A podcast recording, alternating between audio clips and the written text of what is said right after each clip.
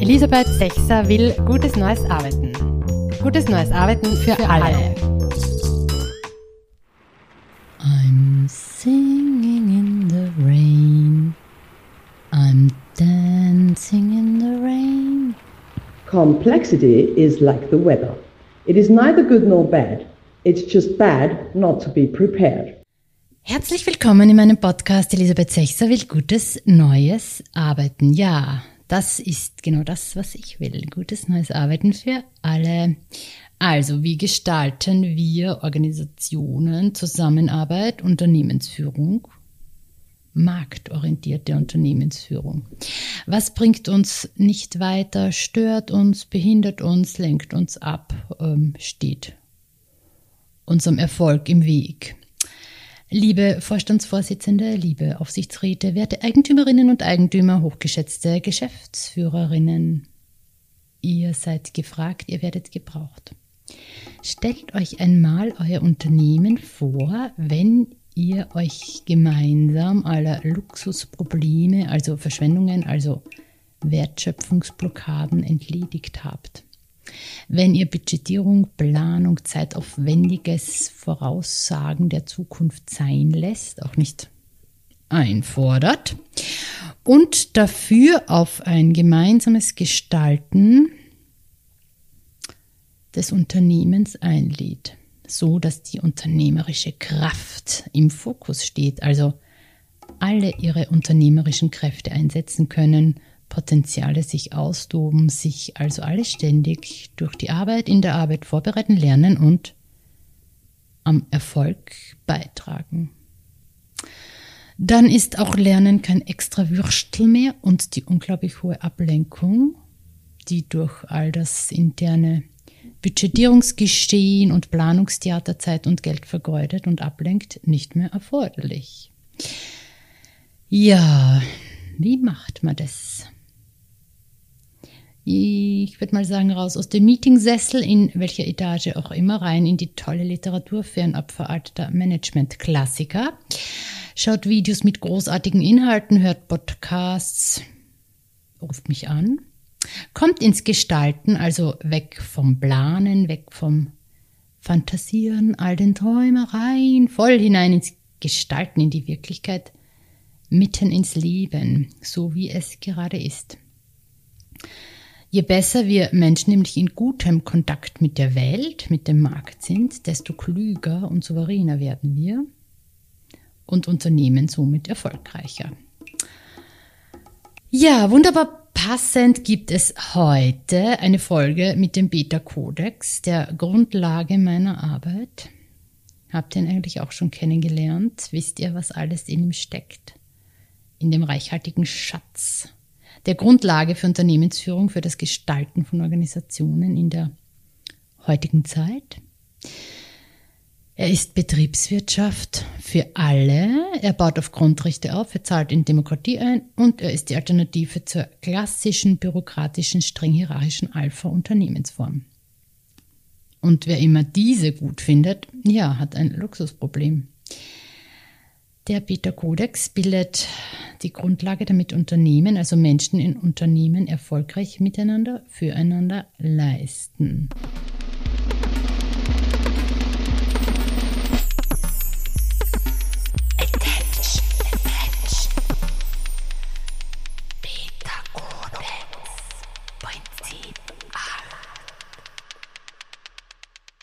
Heute habe ich euch das Beta-Kodex-Gesetz 8 mitgebracht das achte Prinzip, das achte Grundrecht für gutes neues Arbeiten. Ich zitiere wie immer den Gesetzestext. Geistesgegenwart, Vorbereitung statt Planwirtschaft. Zukunft ist ein komplexes Problem. Man kann sie weder vorhersagen noch sie managen. Schon gar nicht in Form planerischer Zeitreisen. Ein System kann jedoch so gestaltet sein, dass alle seine Teile, Teams und Interaktionen nicht Plänen folgen, sondern stets geistesgegenwärtig agieren. Dann werden sie bereit für jede mögliche Zukunft. Ja, das klingt doch toll.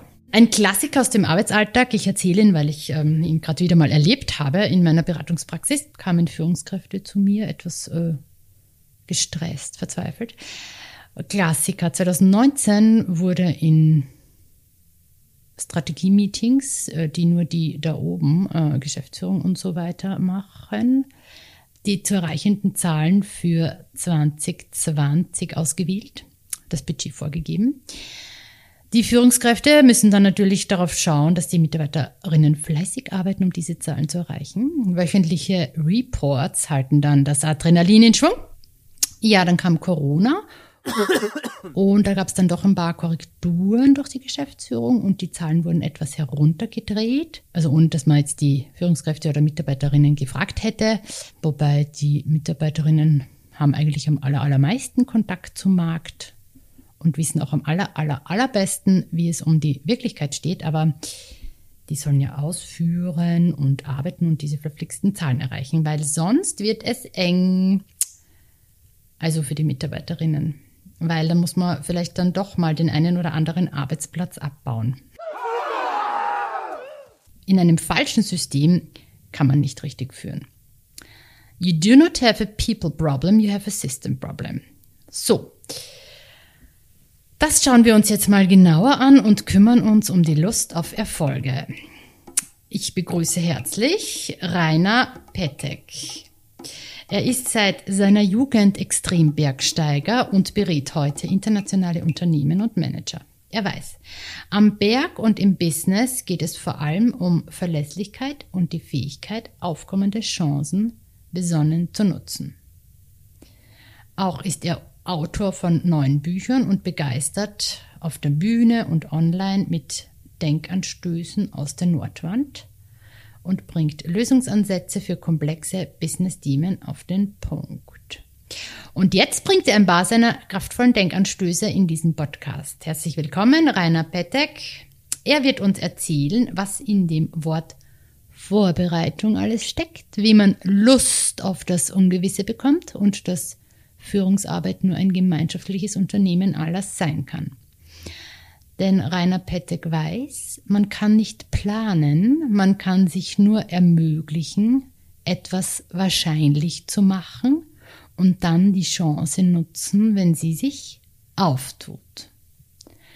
Ja, wieso ist denn Planung gefährlich? Das führt uns momentan natürlich äh, die äh, Corona-Krise noch einmal ganz deutlich vor Augen, äh, wie viel Pläne wert sein können.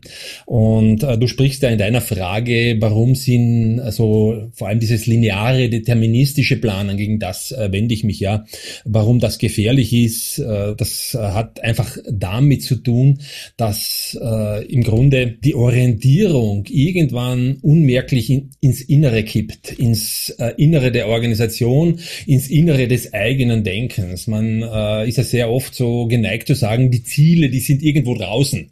Also draußen meine ich jetzt äh, als Bergsteiger draußen in der Landschaft oder wenn ich im Unternehmen unterwegs bin, draußen irgendwo am Markt, aber dann setze ich mir Ziele und dann wird da eben ein Plan äh, gemacht, ein Budget gemacht und Zielvereinbarungen gemacht und plötzlich kippt das eigentlich äh, unmerklich nach innen, wird zu einer internen Referenz und koppelt äh, im Grunde die Menschen, die sich daran orientieren, total vom Umfeld ab. Mir ist das selber als Bergsteiger äh, passiert, äh, ganz äh, dramatisch eigentlich und ich bin froh, dass ich das äh, überlebt habe damals, äh, aufgebrochen in die französischen Westalpen, war zu Beginn meiner Bergführerausbildung eigentlich erst und habe schon einige gute Erfolge davor gehabt und bin damals mit einem fixen Ziel in die äh, französischen Westalpen gefahren, eine bestimmte Wand zu durchsteigen, die Le Court Nordwand. Es hat alles dagegen gesprochen. Es waren auf der anderen Seite sensationelle Bedingungen für was anderes, für tolle Felsklettereien hätten wir machen können, waren in Hochform, aber irgendwie dieses eine Ziel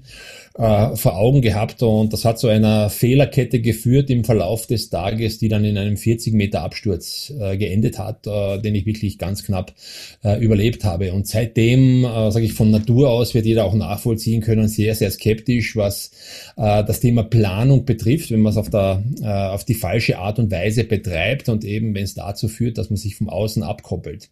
Und das ist eben das, was ich auch in Organisationen immer wieder äh, beobachte. Äh, also das Planen an und für sich äh, im Sinne des Durchdenkens, im Sinne des ähm, sich mentalen äh, Entdeckens, Explorierens eines möglichen Vorhabens finde ich ja nicht schlechtes. Das ist ja notwendig.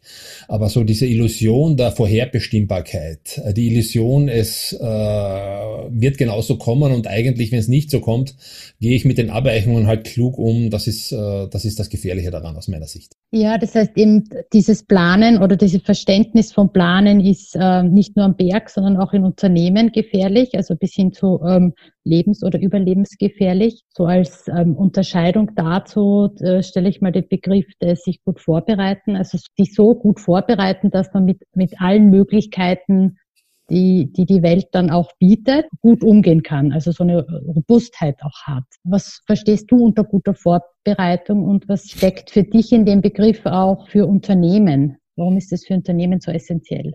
Der Begriff der Vorbereitung hat natürlich mehrere Dimensionen und äh, ich würde es einmal generell äh, sehr weit fassen und sagen, Vorbereitung generell auf äh, das, was ich äh, mir vornehme zu tun, ist natürlich äh, eine entscheidende Sache. Beim Bergsteigen ist es im Grunde, sich fit zu machen von der körperlichen Leistungsfähigkeit, von den technischen Fertigkeiten des Kletterns, des Umgehenkönnens mit der Ausrüstung, die Handhabung äh, der Werkzeuge, all das sozusagen perfekt äh, zu trainieren, sich vorzubereiten, äh, ist äh, ganz, ganz äh, essentiell. Und das beginnt äh, im Grunde ja von dieser eben körperlichen Vorbereitung äh, hin zur klettertechnischen Vorbereitung, zur Auswahl der Ausrüstung bis hin sogar zur Ordnung der Ausrüstung am Klettergurt in einer schwierigen Stelle. Also ich erzähle diese Geschichte ja sehr oft, wenn ich ähm, da und dort einmal Impulse aus dem Bergsteigen, aus dem Klettern einbringe, auch in meinen Beratungsprojekten und Workshops und Vorträgen und äh, weise oft darauf hin, dass äh, diese akribische Vorbereitung zum Beispiel bei der Ausrüstung essentiell sein kann, um im entscheidenden Moment Moment, äh, die Hirnwindungen frei zu haben für die kreative Lösung eines Kletterproblems und sich nicht mit der Ausrüstung herumschlagen zu müssen, in dem Sinn, äh, dass ich nicht weiß, wo was ist. Ich habe meine Ordnung am Klettergürtel immer so gehabt, dass ich blind hingreifen konnte sozusagen äh, die Augen am Fels hatte und analysiert hatte, wie gehe ich die Kletterstelle an. Äh, und äh, gewusst habe, ich brauche eben einen Klemmkeil. Und wie mache ich weiter, konnte ich voll in diesem Prozess bleiben, weil ich darauf vertrauen konnte, wenn ich rechts hinuntergreife, drei Zentimeter nach hinten, finde ich meinen Karabiner mit den, äh, sage ich, mittleren Stoppern, das sind so Klemmkeile und die nehme ich rauf und dann wird da einer passen. Ja, und äh, habe das in, sag ich, im Handumdrehen machen können und äh, mich während der Zeit sozusagen mit all meinen verfügbaren Sinnen, mit meiner ganzen Energie und Kraft äh, auf die Lösung des eigentlichen Kletterproblems Problems aber konzentrieren können. Das ist so äh, eine wesentliche Sache. Eine zweite Sache, die ich aber ganz entscheidend finde, ist auch die gedankliche Vorbereitung. Äh, die gedankliche Vorbereitung äh, auf äh, im Grunde das, was uns erwartet im Sinne von Schwierigkeiten, im Sinne von Herausforderung, was es wirklich bedeutet, was es von uns verlangt, aber auch die gedankliche Vorbereitung darauf, dass es ähm, eben nicht unbedingt so laufen äh, wird oder wahrscheinlich kommen wird, wie eben ausgedacht, sondern dass, dass es eben auch anders kommen könnte. Und ich äh, halte äh, es für essentiell, im Grunde aufzubrechen, äh, immer wieder mit, sage ich, einem, einem einem Möglichkeitskorridor und nicht mit einem einzelnen fixen Ziel. Also ich habe ich hab gelernt, du bist, äh, du bist am Berg sicherer unterwegs äh, und lohnender unterwegs, wenn du nicht mit einem einzelnen Ziel aufbrichst, sondern eher mit einem Richtungskorridor möglicher Ziele. Und allein die Existenz einer einzigen Alternative mach dich in dem Moment, wo eine kritische Entscheidung äh, zu treffen ist, sei es sozusagen zum äh, die Entscheidung defensiver Natur, äh, das ist zu gefährlich, was wir vorhatten, wir machen was anderes, was kürzeres, was äh, leichteres oder weniger schwieriges oder überhaupt ganz was anderes, äh, bis hin zu äh, der mindestens genauso spannenden Frage, hoppla, eine neue Chance tut sich auf. Wir können eigentlich noch was Schwierigeres, noch was Lohnenderes, noch was Attraktiveres machen. Und allein sozusagen das Vorliegen einer, einzelnen, einer einzigen Alternative im Kopf äh, macht dich fluider, flexibler in dem Moment darüber nachzudenken und, und zu switchen. Und du bist wahrscheinlich um die, um die äh, Momente und Augenblicke schneller, die es braucht, um tatsächlich so eine Chance dann auch nutzen zu können. Also zwei, drei Ziele im Kopf zu haben äh, und dabei trotzdem nicht das innere Commitment, äh, das größtmögliche äh, erreichen zu wollen, äh, zu vergessen, das ist eigentlich, äh, glaube ich, die Orientierung, die es braucht. Und äh, genauso hervorgehen, glaube ich, ist am, am Markt, im Geschäft, in der Organisation auch sehr, sehr hilfreich. Das ist ja sozusagen dieses vorbereitet sein, dass man als Organisation ähm, auch so ähm, top professionell agieren kann, dass man nicht abgelenkt wird von, von all dem, sondern auf sich auf das verlassen kann und gleichzeitig einen, einen, einen starken Kontakt auch zu, zu, zur Welt, zum, zur Umwelt, zum, zum Berg oder eben zum Markt hat, genau. um dann auch wirklich zu wissen, was als nächstes zu tun ist. Genau. Und als Organisationsentwickler erscheint mir, äh, erscheint mir aber da so entscheidend äh, eben äh, das nicht als die hm, äh, das Vorrecht oder die Aufgabe äh, der Top-Führungspersönlichkeit oder nur des Top-Entscheidungsgremium zu sehen, sondern im Grunde die unternehmerische Gemeinschaft, die nächsten Ebenen, die Teams mit in diesen Möglichkeitsraum äh, einzuladen und äh, teilhaben zu lassen an diesen Überlegungen, weil ansonsten können natürlich äh, Entscheidungen sehr, sehr äh, schnell als äh, einmal Hü, äh, dann morgen Hot oder voll, vollkommen orientierungslos erscheinen. Also mhm. die Organisation schrittweise äh, auch daran zu gewöhnen, in Möglichkeiten zu denken und äh, gegebenenfalls egal aus, ob aus Notwendigkeit oder eben aus äh, Opportunität, weil sich eine neue Chance ergibt, umzusteuern, dass das sozusagen eine, eine organisationale Routine wird, ja, eine mhm. Gewohnheit äh, des gesamten Unternehmens. Genau, das ist das liegt eh im Beta-Kodex eben in diesem unternehmerischen Agieren aller Menschen der Organisation. Du sprichst ja von Erfolg als kontinuierliches Lernen des Unterwegsseins. Das heißt, durch diese gute Vorbereitungen, sage ich jetzt mal, weil es ja mehrere Ebenen der Vorbereitung geht, ist es so für, für den Erfolg, der durch das permanente Lernen entsteht, ähm, maßgeblich oder eine Grundlage. Absolut. Und ich glaube, da ist auch sozusagen äh, wirklich die, die, äh, der größte Hebel drin, im Grunde ähm, das Lernen nicht als eine isolierte Tätigkeit äh, zu begreifen, äh, die stattfindet, wenn man eben äh, eine Lerneinheit hat, ein Training oder irgendein Kurs oder ein Seminar oder was auch immer, sondern das Lernen eigentlich äh, stattfinden soll, stattfinden fast muss, muss ist gar nichts, aber äh, aus meiner Sicht äh, extrem empfehlenswert, äh, an diesen Dingen, die ich sowieso tue. Und mhm. diese Dinge sozusagen ständig auch ein Stück mit zu reflektieren und äh, im Grunde so ein Training am Problem mhm. oder Training an der Herausforderung äh, zu betreiben und immer wieder äh, zu reflektieren, immer wieder auch gemeinsam hinzuschauen äh, auf äh, Dinge, die, wie sie gelaufen sind, was besonders gut gelaufen ist, was überraschenderweise gut gelaufen ist, womit wir nicht gerechnet hätten, was wir noch lernen können, äh, wo wir vielleicht äh, jetzt schon das 15. Mal eine Ehrenrunde drehen und etwas umständlich machen, warum passiert uns das immer wieder.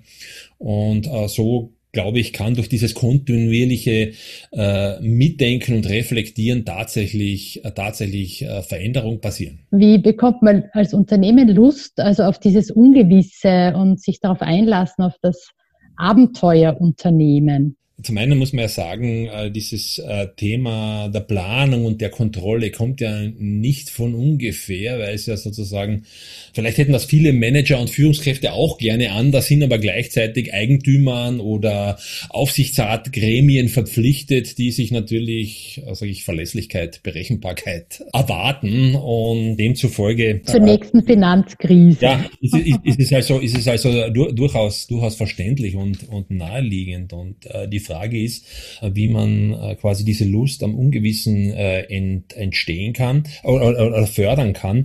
Und ich glaube, das beginnt einmal grundsätzlich damit, wie denke ich darüber? Begreife ich also Ungewissheit?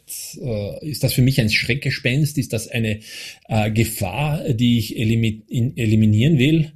Oder kann ich das eher als eine Einladung sehen? Äh, wahrscheinlich viele äh, Start-up-Gründer schütteln den Kopf, sagen, was, was, was reden die gerade? ist doch eh klar, das muss man ja so machen.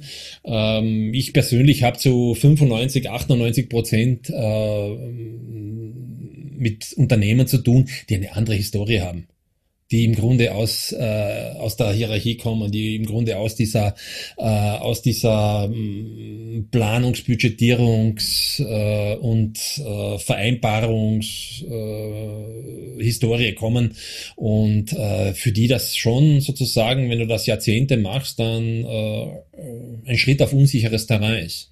Mhm. Aber das eben sozusagen schrittweise einmal auszuprobieren, mhm. ist, glaube ich, der Weg, um Lust entstehen zu lassen. Mhm.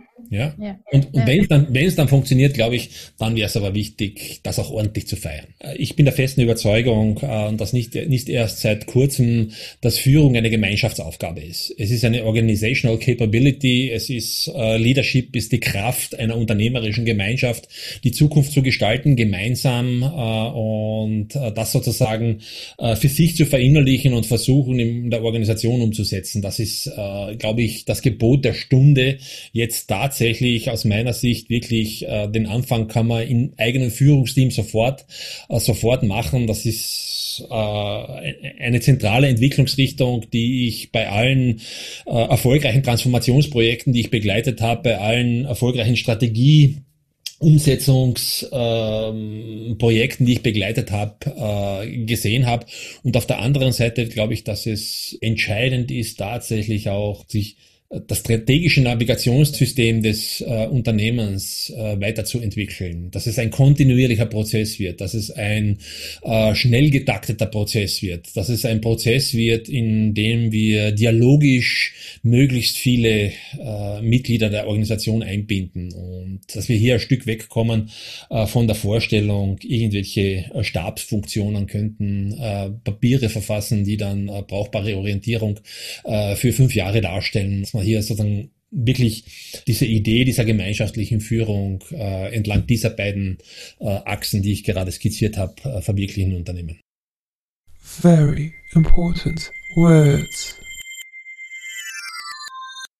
kein fanatischer Ablehner von Worten, sondern eher aufpassen, dass wir da nicht Tabus äh, sofort wieder mhm. erschaffen, die uns nicht äh, wichtig sind. Aber wenn mir ein Wort in den ähm, ähm, Sinn kommt, das tatsächlich so ein bisschen hm, ablehnende Reaktionen bei mir äh, hervorruft, dann ist das als runterbrechen. Mhm. Ja, das ist so quasi äh, sehr gerne noch immer äh, verwendet wird, das bei mir so äh, keine schönen Assoziationen auslöst, ja, runterbrechen. Und äh, wenn ich glaube, dass ein Wort äh, nicht nur als Wort, sondern tatsächlich als Praxis im Unternehmen verstärkt Einzug halten äh, sollte, dann wäre es der Dialog. Und nun begrüße ich herzlich Silke Herrmann. Sie ist Unternehmerin und Gründerin mehrerer Unternehmen. Die Ökonomin begleitet unter anderem Unternehmen bei marktbezogenen Dezentralisierungen und erzählt uns nun, was gefährliche Nebenwirkungen des Planens sind, wie gearbeitet werden muss, um immer gut vorbereitet zu sein und bringt ein Beispiel für einen Musterwechsel aus der Praxis mit. Herzlich willkommen. Ja, Silke, wieso ist Planung gefährlich, beziehungsweise was sind denn diese gefährlichen Nebenwirkungen, die man als Unternehmer, als Unternehmerin durch Budgetierung auch mit verursacht. Das Gefährliche an Planung oder Budgetierung ist ja jetzt eher weniger, dass sie zu kurz springt und eigentlich auch keine wirksamen Steuerungsinhalte ähm, für Unternehmensführung in komplexen Märkten liefern kann, sondern das eigentliche Gefährliche ist, dass der Blick der Planung immer nach innen gerichtet ist und damit vom Markt und vom Kunden weg. Damit gibt es eine, wie ich finde, sehr gefährliche Nebenwirkung, nämlich die, dass Lernen am Markt, Mustererkennung am Markt verhindert wird. Das heißt, der Blick geht in die völlig falsche Richtung und eigentlich kann damit auch in keiner Weise irgendeine Art von Wissen aufgebaut werden, was dringend notwendig ist, um relativ früh auf schwache Signale reagieren zu können und Unternehmen eben auch rechtzeitig anpassen zu können. Und was braucht es, um gut vorbereitet zu sein? Also wie muss dann gearbeitet werden? Um gut vorbereitet zu sein, muss man sich permanent auseinandersetzen. Also dauerhaft, permanente, eigentlich tägliche Auseinandersetzung mit Kunden, mit dem Markt, mit den Bedingungen, die sich auch äh, im erweiterten Kontext äh, verändern, also ob das jetzt gesetzliche Rahmenbedingungen sind oder Märkte oder politische Aspekte. Also ich bin eigentlich, werde damit nie fertig. Und es ist auch eine permanente Reflexion, die man braucht, um gut vorbereitet zu sein. Ähm, für Menschen, die untrainiert sind, mag das sicherlich auch deutlich anstrengender sein, als sich ähm, in einen Planungsprozess einzufügen. Auf Dauer ist es das, wo man im Sport sagen würde, das ist das, wo die Muskeln entstehen, das ist da, wo die Trittsicherheit herkommt, das ist das, woher die Routine in Abläufen, Bewegungsabläufen herkommen.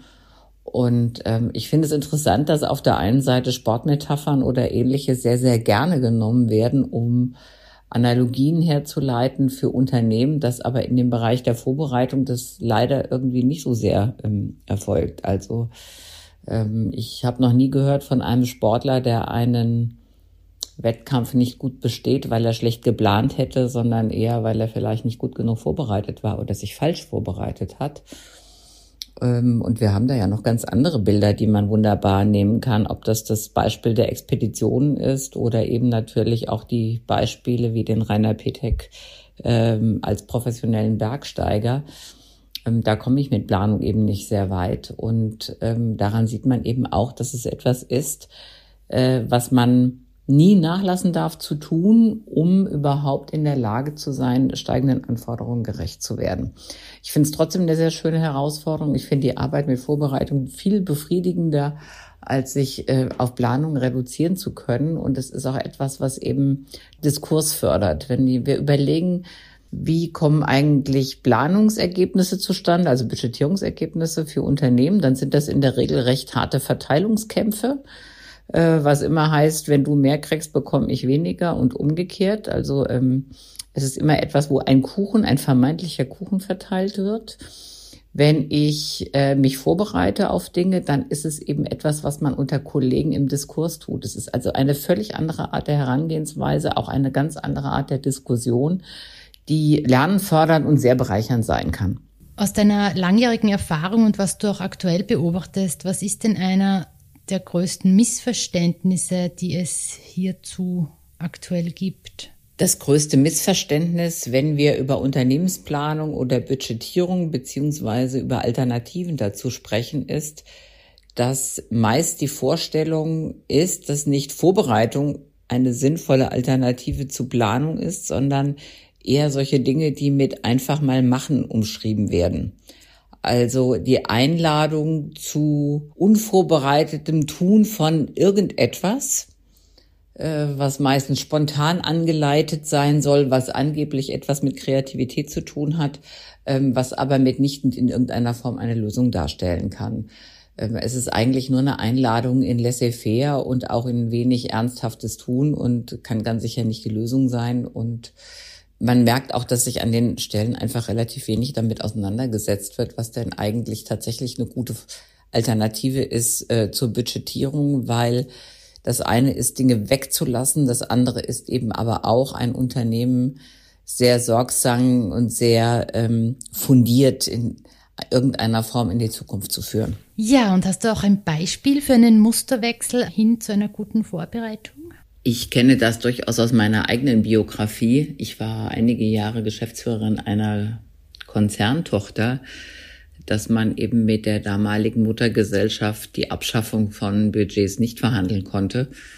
Und das hieß dann ganz einfach für mich in meiner Rolle, dass wir irgendetwas produzieren müssen, um den Genüge zu tun. Das haben wir dann auch getan, aber mit minimalstem Aufwand. Ähm, letztlich irgendetwas in großen Excel-Sheets zusammengeschoben, was abgegeben wurde, was auch insofern so gut durchdacht war, dass man sich selbst möglichst den Rücken frei hält, aber was in keiner Weise irgendeine Rolle gespielt hat in der täglichen Arbeit. Und ich denke, äh, das ist auch ganz wichtig, dass einfach Personen, die in der Verantwortung für ein Unternehmen stehen, und das sind nun mal Geschäftsführer und auch Vorstände eben nicht entlassen werden, äh, sich äh, permanent sich selbst so vorzubereiten, aber vor allen Dingen eben auch einen Raum ähm, für die Belegschaft zu schaffen, dass das Lernen am Markt, die Marktkenntnis und die permanente Auseinandersetzung damit im Vordergrund steht und dass Budgets davon einfach nicht ablenken dürfen. Und wir haben damals sehr, sehr viel diskutiert über Mustererkennung. Wir hatten auch saisonale Schwankungen.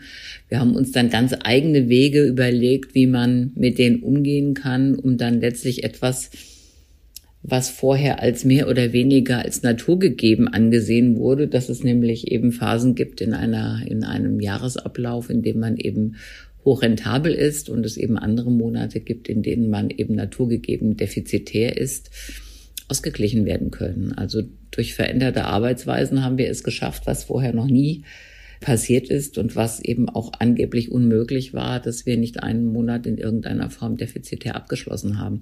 Das ging aber nur, dadurch, dass man ein gemeinschaftliches Verständnis dafür hatte, wie, ähm, wie unser Markt funktioniert, wem wir was wie anbieten, auch wer wann in Urlaub gehen kann und darf, äh, wie wir Angebote ähm, variieren. Und letztlich haben wir damit es hinbekommen, dass eine äh, aufs Jahr gesehen eine deutliche ähm, Steigerung der, der Rentabilität ähm, eingetreten ist. Übrigens nicht durch Mehraufwand, nicht durch Mehrstunden, nicht durch eine Extrameile, die von Mitarbeitern äh, verlangt wird, sondern ganz einfach dadurch, dass man sich geschickter auf das eingestellt hat, um was es eigentlich geht. Und ich denke, ähm, das ist eigentlich Kernaufgabe von Unternehmensführung. Vielen Dank, Silke Herrmann. Vielen Dank, Rainer Bettek, für eure schönen Nachdenkeinladungen, Erfahrungen und starken Denkanstöße. Mögen sie wirken. In den Shownotes verlinke ich natürlich die Kontaktmöglichkeiten zu euch und dort findet ihr auch Literatur, Videos, Podcasts, Tipps sowie vier heiße Beta-Codex-Termine, die es bald geben wird. Und zwar Beta-Codex für Einsteigerinnen, dann Lernraum Komplexitoden zur Wiederbelebung von Arbeit und Unternehmen und mit Silke Herrmann gibt es Open Space Beta, die Zertifizierung und das Workout Zellstrukturdesign im Oktober. Alle Termine findet ihr auf www.sichtart.at. Wie ihr euch mit mir vernetzen könnt, wo ihr unsere Beta Codex Channels findet und unsere neuen Twitter-Accounts, denen ihr folgen könnt, werdet ihr auch dort lesen. Mein Name ist Elisabeth Sechser. Ich habe eine Leidenschaft für die Zeit und ihre Fragen und eine nie enden wollende Lust, mich diesen zu stellen. Ich hoffe sehr, es war anregend und aufregend. Und ich freue mich, wenn ihr wiederkommt, dem Podcast brav folgt, ihn weiterempfiehlt und bewertet. Diese For Free Beta Codex Lernmöglichkeit geht direkt ins Ohr. Noch ein Hinweis, weil es mir immer wieder im Netz unterkommt. Wer schreibt, dass junge Leute nicht in Sternhierarchie arbeiten und größtmögliche Freiheit wollen unterstellt, dass nicht so junge Menschen das nicht wollen. Abgesehen davon, dass es nicht ums Wollen geht, sondern um ein Grundrecht der Menschen, schließen all diese junge Leute New Work Meinungen aus und vermitteln mit diesen Sätzen ein Menschenbild, das gegen alle demokratischen Grundrechte spricht. Unterschätzt nicht, was ihr schreibt und schreibt nicht immer, was ihr meint. Herzlich grüßen meine Rollen als Beraterin, als Organisationsentwicklerin, als Bürgerin. Elisabeth Sechser will gutes neues Arbeiten. Gutes neues Arbeiten für, für alle. alle.